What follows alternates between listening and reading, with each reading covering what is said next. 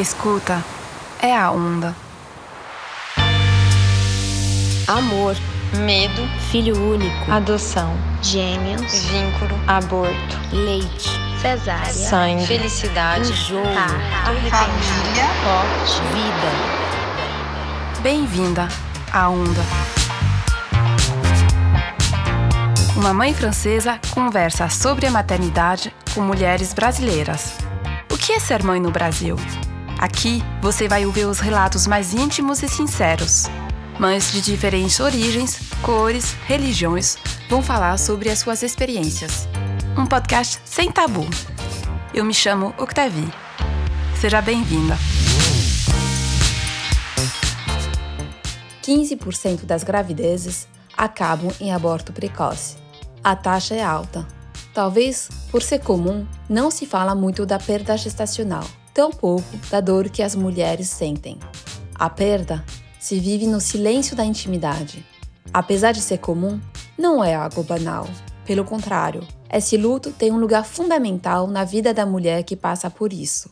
Então, como se vive uma perda gestacional?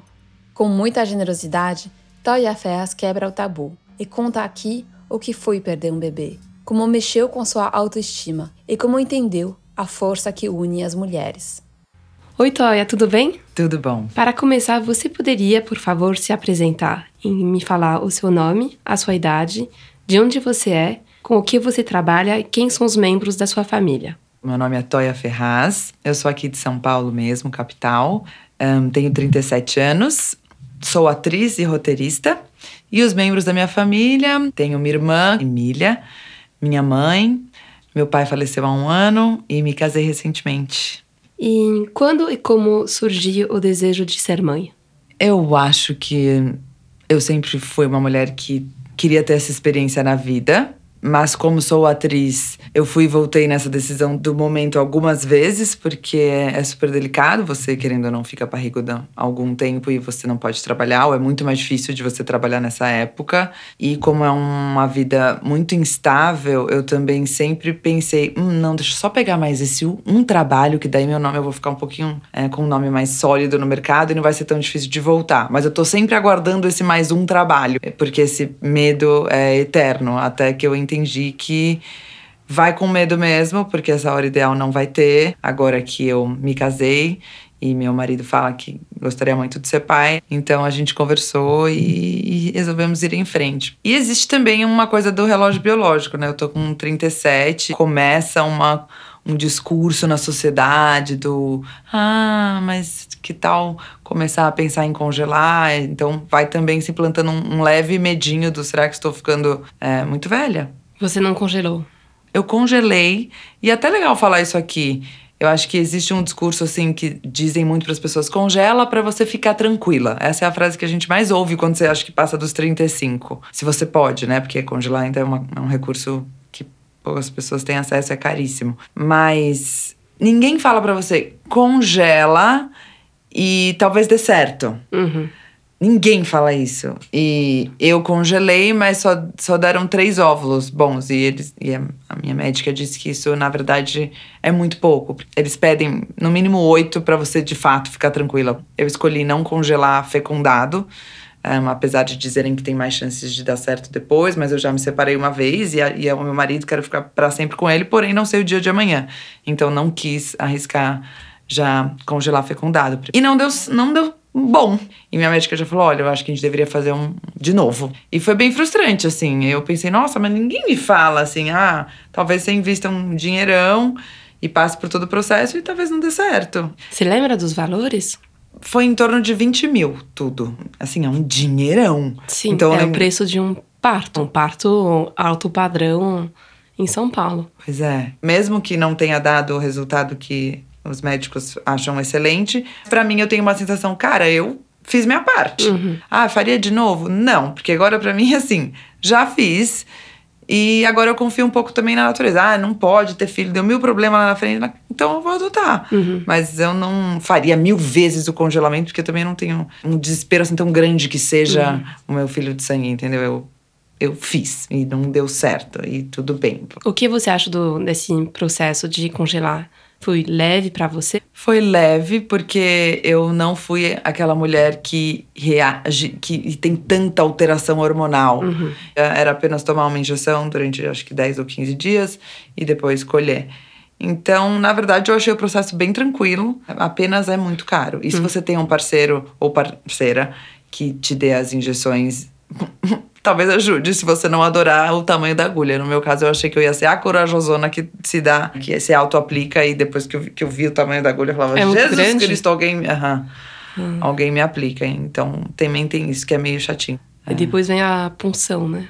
É, mas aí é uma anestesia, né? Você toma anestesia, você não fica acordado. Então eu achei tranquilo. É mais o investimento e a não certeza se vai dar certo. Uhum. Mas por enquanto você não vai usar. Não, porque até porque quando eu congelei, a minha médica falou que como eu tô com 37, eu, ela acha que vai ser tranquilo o meu primeiro, mas ela fala, putz, eu faria pro seu segundo, Vitória, que você deve estar com uns 40. Então, eu, a ideia é não usar agora. Hum, entendi. 15% das gravidezes acabam em aborto espontâneo. Esse número é alto. A perda é algo comum no caminho da maternidade, mas comum não significa indolor para a mulher. Você perdeu um bebê recentemente? Você poderia contar um pouquinho como foi? descobri a gravidez com um mês e pouco. Bom, o primeiro ultrassom foi logo que eu descobri, então, realmente de quatro semanas. Vi que a gra- a gravidez estava no lugar certo, tinha um embrião. Aí eu voltei a fazer um ultrassom com seis semanas, que estava tudo bem, deu até para ver o coração batendo. E aí, quando eu fui fazer o ultrassom de nove semanas, eu tava na consulta e, e a médica viu que o- o- tava do mesmo tamanho. Ou seja, era uma gravidez que eles chamam de involutiva. Ela não tinha ido pra frente. E, nossa, foi. É muito difícil, assim, receber essa notícia, porque é muito estranho você estar grávida, estar grávida, estar grávida, preparar o seu corpo, é, cuidar da sua alimentação, mudar tanta coisa, e aí em um segundo você não tá mais grávida, assim. É, é muito surreal. Você fala, mas como que isso, esse castelo se dissolve tão rápido numa frase, assim? Você tá me dizendo que eu não estou grávida, assim, sério? Mas eu tava um minuto atrás. Então é bem real, assim. É meu primeiro filho, então eu ainda não, não tive outras experiências, mas eu achei tudo muito abstrato. assim. Ela me deu, nesse momento da consulta, a opção de fazer a curetagem ou de esperar sangrar e sair naturalmente. Só que isso foi um dia antes da minha lua de mel. Eu tava indo pra lua de mel, eu tava indo viajar com meu marido pra Bahia. E, na verdade, ela falou: Cara, se você quiser fazer a curetagem, você tem que sair da consulta agora, correndo pro pronto-socorro porque eu embarcava no dia seguinte. E ela falou: putz, pelo tempo, porque é um procedimento complicado, você tem que ser internada, você tem que dormir no hospital, então você tem que estar em jejum, jejum então vai ser uma correria contra o tempo. Ou você pode esperar. Na hora eu me deu uma sensação, tipo, tira isso dentro de mim, tira isso de dentro de mim, tira, apenas tira, porque eu tava cuidando disso, eu, eu renunciei a um monte de coisa e eu me cuidei para isso e isso não não, não respondeu ao, ao meu cuidado, então que raiva, um sentimento. Quando você descobriu, você estava grávida de pouquíssimo tempo. É, de quatro semanas. Quatro semanas. É, E aí você já tem que mudar várias coisas, já tem, não, não pode mais tomar álcool, não pode mais comer isso, não pode comer aquilo. Eu tinha muito sono, é, eu gosto de fazer muito exercício, eu já comecei a entender quais que eu podia, quais não. Ou seja, você renuncia mesmo a, a você, a, a partes de você. Então, na, na hora, me deu uma certa raiva, assim. E uma vontade de, tipo, tira essa coisa morta de dentro de mim, que, que, não, que não vingou, que você tá dizendo pra mim que não vingou. Só que não dava tempo. Hoje, olhando pra trás, eu acho que é, foi muito bom, na verdade. Porque daí eu acabei sendo meio obrigada a viajar com aquilo dentro de mim ainda. E teve esse período de uns 10 dias de eu ir encaixando essa informação e de alguma maneira ressignificando aquilo e e dizendo tchau, me despedindo daquilo assim durante esse, esse tempo lá com ele na natureza. É, então eu falo que fomos os três, né? E, e foi bom, tipo, foi bom ter tido esse ritual da despedida de alguma forma e de aceitação, porque eu acho que se eu tivesse meio que arrancado ali na raiva, depois poderia vir um, talvez um vazio, um vem um vazio de qualquer forma, mas me deu uma uma sensação depois de putz, aquilo aos poucos foi sendo absorvido, eu fui absorvendo e, e procurando ressignificar o que aquilo significava na minha vida e para nós como casal naquele tempo e naquele lugar. Uhum. E o corpo é muito louco e a mente, eu comecei a sangrar assim que eu cheguei em São Paulo. Ah, é? É, e muitas mulheres dizem que passam por isso, né? Como você disse, é um índice alto, 15% de todas as gravidezes. E só que cada uma é de uma forma, né? Umas, algumas é completamente indolor, elas nem sentem, outras sentem uma menstruação mais forte, outras, como eu, sentem uma dor insuportável.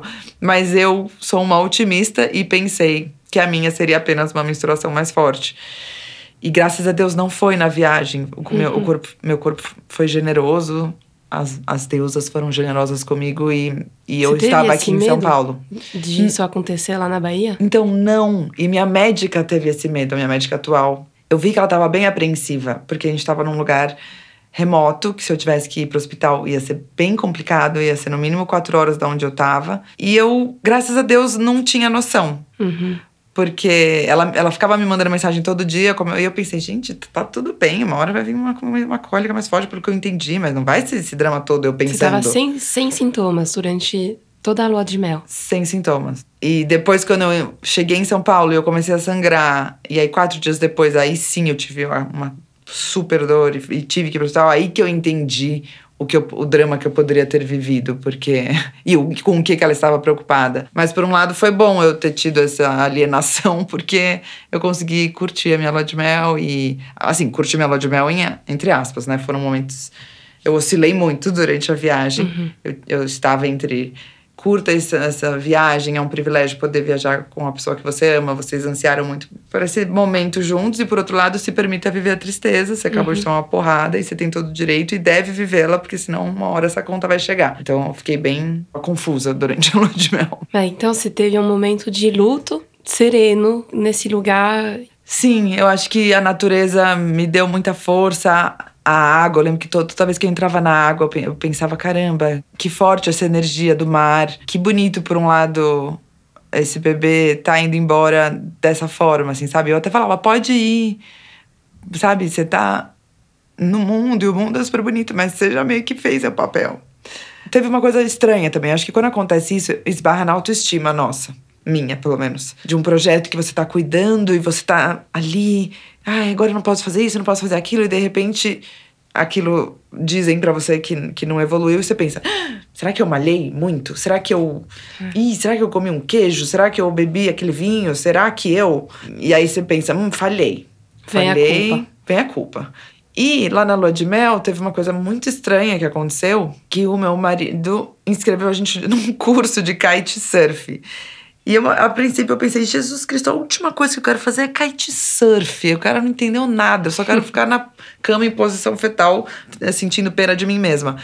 Só que foi muito bom, porque me deu autoestima, porque eu consegui fazer minimamente aquela coisa que eu achava tão difícil, levantar aquela prancha, que um negócio complicadíssimo, uma vela, um monte perigoso na minha cabeça. Só que a primeira vez que eu levantei, eu pensei, "Ah, não, eu sou boa em alguma coisa. Eu, eu consigo fazer essa parada tão difícil. Então, eu sou um ser capaz de fazer coisas e eu vou passar por isso. E, e se eu quiser engravidar, a gente vai engravidar, a gente vai tentar de novo e vai dar certo. Isso, eu tinha que passar por isso, mas me, me resgatou um, uma, Uma força. uma força, assim. E no fim do curso eu tava, tipo, amando e fui super feliz. E agora eu tô a doida do kitesurf.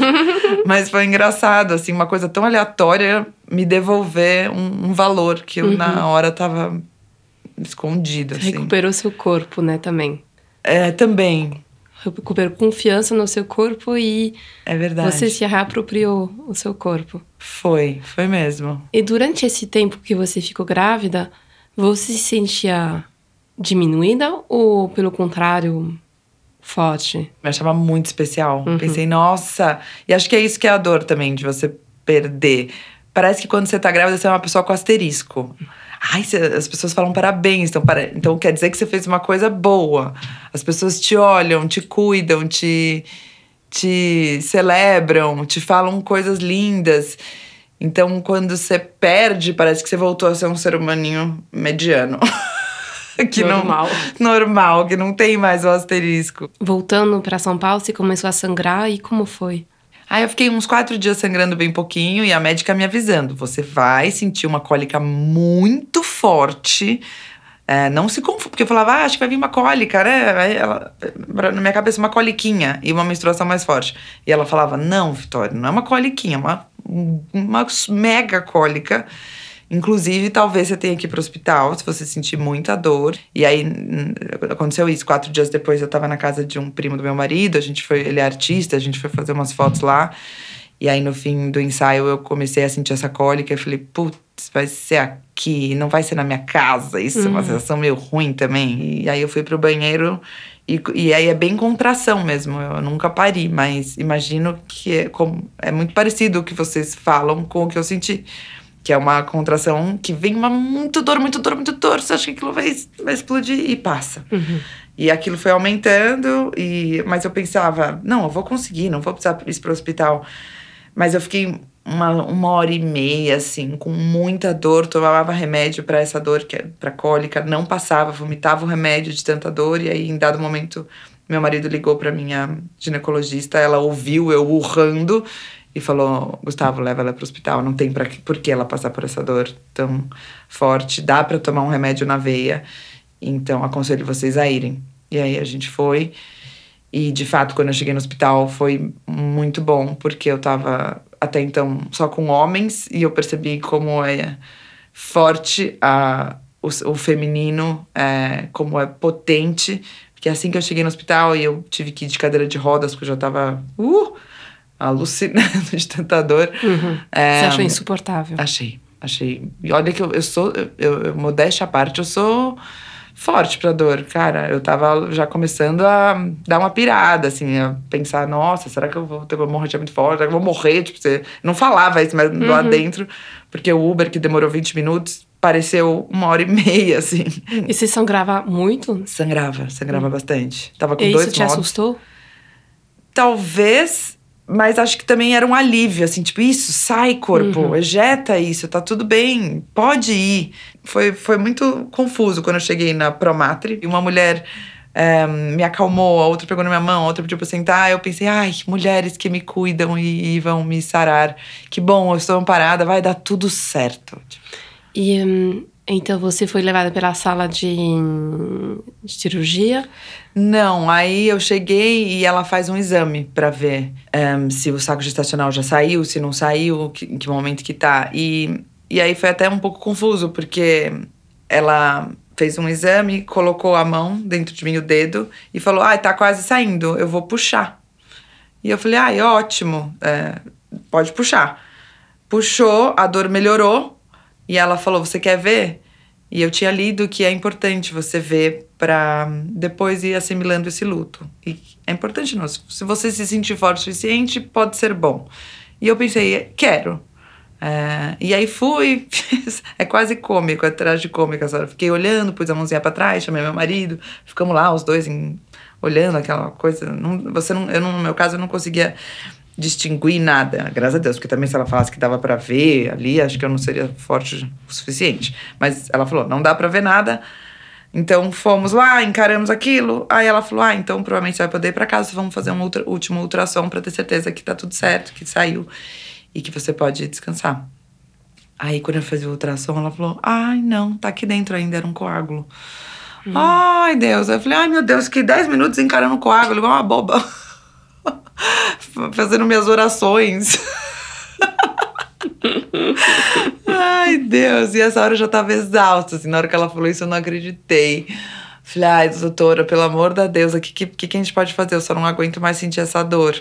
Daí ela falou que então dava pra fazer a coretagem, porque graças a Deus eu não tinha comido.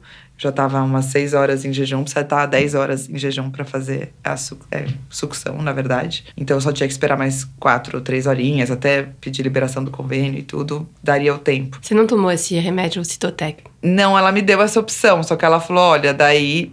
Eu falei, "Qual- e e se eu tomar esse remédio, o que acontece? Ela falou: aí você pode ter um efeito na hora, de ele já fazer efeito, mas pode demorar horas. E eu falei: vai doer? Ela falou: vai.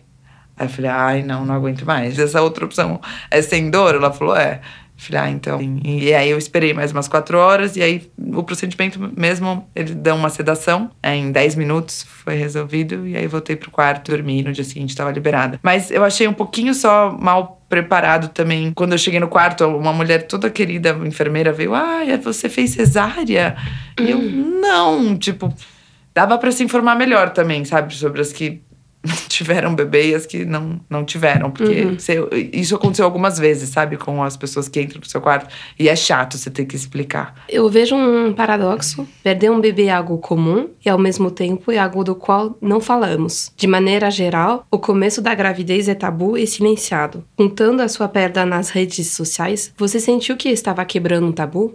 Sim, eu senti. Eu teve uma coisa que me incomodou, que eu acho que quando você tem um aborto, por ser de fato comum, as pessoas pedem pra você não falar normal, porque não é normal. É comum, não é normal. Pra mulher não é nada normal você perder um filho, mas de fato é comum. Só que por ser comum, parece que as pessoas rapidamente querem que você saia da dor. Então, ah, perdi um, um filho de forma natural. Ai, mas é muito comum. Ai, minha prima perdeu. Não, minha mãe perdeu. Aí eu mesma perdi dois. Então, essa resposta é pra confortar a pessoa, pra ela não se sentir só um alien. Porém, ela te desautoriza um pouco a ficar muito triste. E a minha sensação é que as pessoas, e isso eu aprendi também, eu era uma dessas outras pessoas que falaria essa mesma coisa, é um pouco assim, autorize a pessoa a sentir a dor dela, então fale. Nossa, que coisa difícil. Fique o tempo que você quiser muito triste e durante esse tempo eu estou do seu lado. É isso que eu acho que é a melhor frase para você confortar alguém que tá passando por isso, porque se essa pessoa sair muito rápido dessa dor e achar as ferramentas para isso, muito bom. Se essa pessoa não tiver as ferramentas e quiser e tiver que sofrer num tempo, tudo bem também. Ela perdeu um filho. É muito difícil, é muito maluco vir falar nas redes sociais também foi um ato de, gente, é muito punk, dói muito e eu quero doer por um tempo. Tipo, eu quero ficar na minha tristeza um bom tempo, porque eu acho que esse é o jeito que eu vou conseguir passar por isso. Porque eu, se, se eu ficar bem muito rápido, eu não estarei sendo fiel ao que eu estou sentindo. E tá todo mundo dizendo pra eu ficar bem rápido, porque é comum, porque a prima passou, porque a outra. Só que eu não tô nesse tempo. Eu vou precisar de mais tempo. E aí eu quis relatar o quão duro foi pra vocês entenderem por que, que eu preciso de tanto tempo. Porque o dia, todo o processo é difícil, mas o dia, o momento é muito difícil. E a dor é física, mas a dor é muito emocional também. Acho que você chora muito na hora da contração, porque aquela contração não vai ter um fim, entre aspas, positivo, um- um- não vai ter uma coisa bonita que vai resultar daquela dor, vai, vai resultar uma morte. Então, acho que eu quis muito falar nas redes sociais para tirar um pouco essa coisa do. Ai, mas rapidamente vocês vão engravidar de novo. Mas você é forte. Isso também é uma coisa ruim, de, cansativa de falar. Sim, mas agora eu quero ser bem frágil. Eu sempre sou forte mesmo, sou bem forte. Mas eu vou me permitir ser frágil por um bom tempo. E se eu for frágil, você vai estar do meu lado? Então é isso, sabe? Vamos nos permitir ser frágeis, porque a gente já tem que ser muito forte na vida. E é um momento que você der eh, muitas chances de que ser frágil vai te ajudar, porque ninguém passa por isso só forte. E tem uma coisa que você percebe que você faz às vezes no automático, que é para não constranger a pessoa e ficar nesse assunto difícil da morte de um que a pessoa, muitas pessoas não navegam bem, você mesma já rapidamente fala: "Ah, mas eu vou ficar bem". Ih, mas eu falei com uma psicóloga, já tô melhorando. Hum, mas eu saí com umas amigas, elas me falaram palavras lindas. Eu vou sair dessa. Quando você percebe assim, cara, por que que eu tenho que além de passar por isso, confortar as pessoas para elas não se sentirem tão mal? É, exato. Mais uma coisa. Mais uma cuidar, coisa. né? É, a pessoa. Muita gente falou pra mim, bola pra frente. Eu pensava, bola pra frente? A bola tá indo mil vezes pra trás. E eu vou respeitar isso. Eu não vou tocar a bola pra frente agora. Eu vou ficar indo pra trás com a minha bola, me deixa, eu vou pôr ela embaixo do meu braço, eu vou sentar em cima da minha bola e eu vou pensar meses sobre isso. E eu preciso fazer isso. E espero que você entenda. Parece que tem um prazo socialmente aceitável pra viver o luto, né? Exato. Quando você conta que você tá grávida, as pessoas vibram, celebram, ficam contentes com você, por você. Quando você conta que você abortou, muita gente não sabe lidar com essa informação e fica em silêncio. Mas esse silêncio grita. Porque você fala, ué, mas você me, você me celebrou comigo quando eu tava grávida, agora você tá em silêncio, você me culpa? Eu me culpo? Por que você não tá falando nada? E é sozinho, você não recebe você, uma ou outra mensagem de alguém que tem uma sensibilidade um pouquinho maior, que, que sabe que pode te estender a mão, mas a maioria fala, ai, deixa ela na, com a dor dela, não vou falar nada. Cara, esse silêncio é muito ruim das pessoas, porque parece que você só existe na alegria. Se você tá na tristeza, a pessoa não tá ali. E eu acho que não é isso. Eu acho que as pessoas simplesmente não sabem lidar. Eu já perdi um pai, sei que muita gente, depois que, você, que morre alguém na sua família, não toca no assunto porque fala, ah, não sei se ela quer falar. Só que é pior. Eu acho que. Eu, pior pra, não falar. Pior não falar. Se você é especial o suficiente para alguém te falar que, que, que, te dá a notícia que essa pessoa tá grávida, você é especial o suficiente também para falar, fique bem, é, estamos com você porque esse é um aprendizado um pouco que eu tive, assim. Então, eu me arrependi de ter falado no início, porque muita gente ficou em silêncio e esse silêncio foi muito triste para mim. E nessa hora da perda, as mulheres gostam de ser cercadas por outras mulheres. Você sentiu isso? O que você diria a uma mãe que está passando por uma perda? Nossa. Eu, depois que eu passei por isso, algumas pessoas. Foi, isso foi bonito de falar na internet, né? É, Primeiro eu duvidei se eu falava, pensei, será que eu tô me expondo muito? Será que é uma exposição desnecessária? Que é porque é tão íntimo? E pelo lado, depois que eu fiz, nossa, eu recebi uma avalanche de, de, de mulheres contando suas histórias e, sentindo, e, e, querendo falar sobre o que elas viveram e me ensinando sobre como a gente pode encarar a dor. Assim, foi muito bonito, me ajudou muito no meu processo de cura. Até porque eu, eu eu amo as mulheres e eu, a cada dia, me admiro ainda mais com a, com a nossa força, com a nossa capacidade de atravessar e encarar de frente é, os momentos de dor, assim. Então, isso foi muito legal. E uma delas me falou assim... É, inclua essa criança sempre na sua vida. Ao invés de querer que isso seja uma coisa que passou e que você resolveu e que agora pensa no, na próxima gravidez, pelo contrário. Você foi mãe durante um tempo, essa criança existiu durante um tempo, é, em algum plano, e ela veio e ela cumpriu um papel. Então, se você está passando por uma perda, entenda que isso tem um, uma importância na sua vida para você, vai te trazer mil coisas. Eu estou aprendendo até hoje com esse bebê. E, e como casal, eu, eu e o meu marido, até hoje estamos entendendo várias coisas dele ser pai ou mãe, com a vinda desse bebê, tão mesmo que tão breve. Então, ela falou: inclua ele nas suas orações. É, quando você for rezar, se você é uma pessoa que reza, agradeça que ele fez essa passagem, que ele já te trouxe alguns ensinamentos. Então, agora eu consigo até ser grata por, e, e, ver beleza nesse processo todo, assim, onde só tinha dor. Eu já consegui perceber que eu sou uma mulher que saio mais forte, ou pelo menos transformada disso tudo. Nós, como casal, saímos mais fortes disso tudo. E a cada dia que passa, eu entendo um pouco mais por que, que a gente tinha que viver isso, assim. Vai passar, porque todo mundo fala, ah, vai passar. Vai, de fato vai, porém, terão coisas bonitas que vão ficar dessa experiência, apesar dela ser uhum. super triste. E você sentiu a necessidade de ser cercada por mulheres?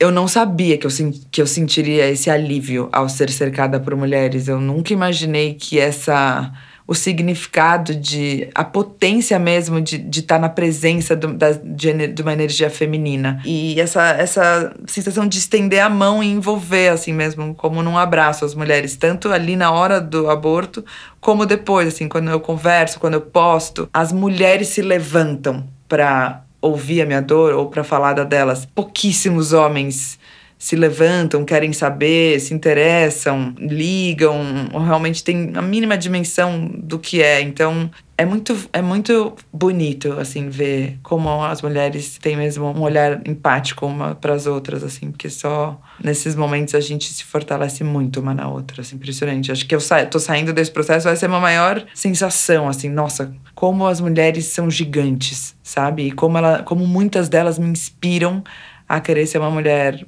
melhor e maior, porque tem umas de um tamanho aí que nessa existência eu não vou chegar. E tudo bem, é lindo que elas estão assim. Elas me inspiram, sabe? Muito obrigada pela sua confiança, por ter vindo aqui contar essa história que é uma história íntima de um caminho de maternidade. Obrigada eu pelo convite, foi muito bom. Chegamos ao fim desse episódio. Espero que você tenha gostado. Você pode apoiar a Onda enviando o episódio para sua amiga, irmã, mãe ou dando cinco estrelinhas. E não esquece de seguir a Onda no Instagram, onda.podcast. Até a próxima Onda!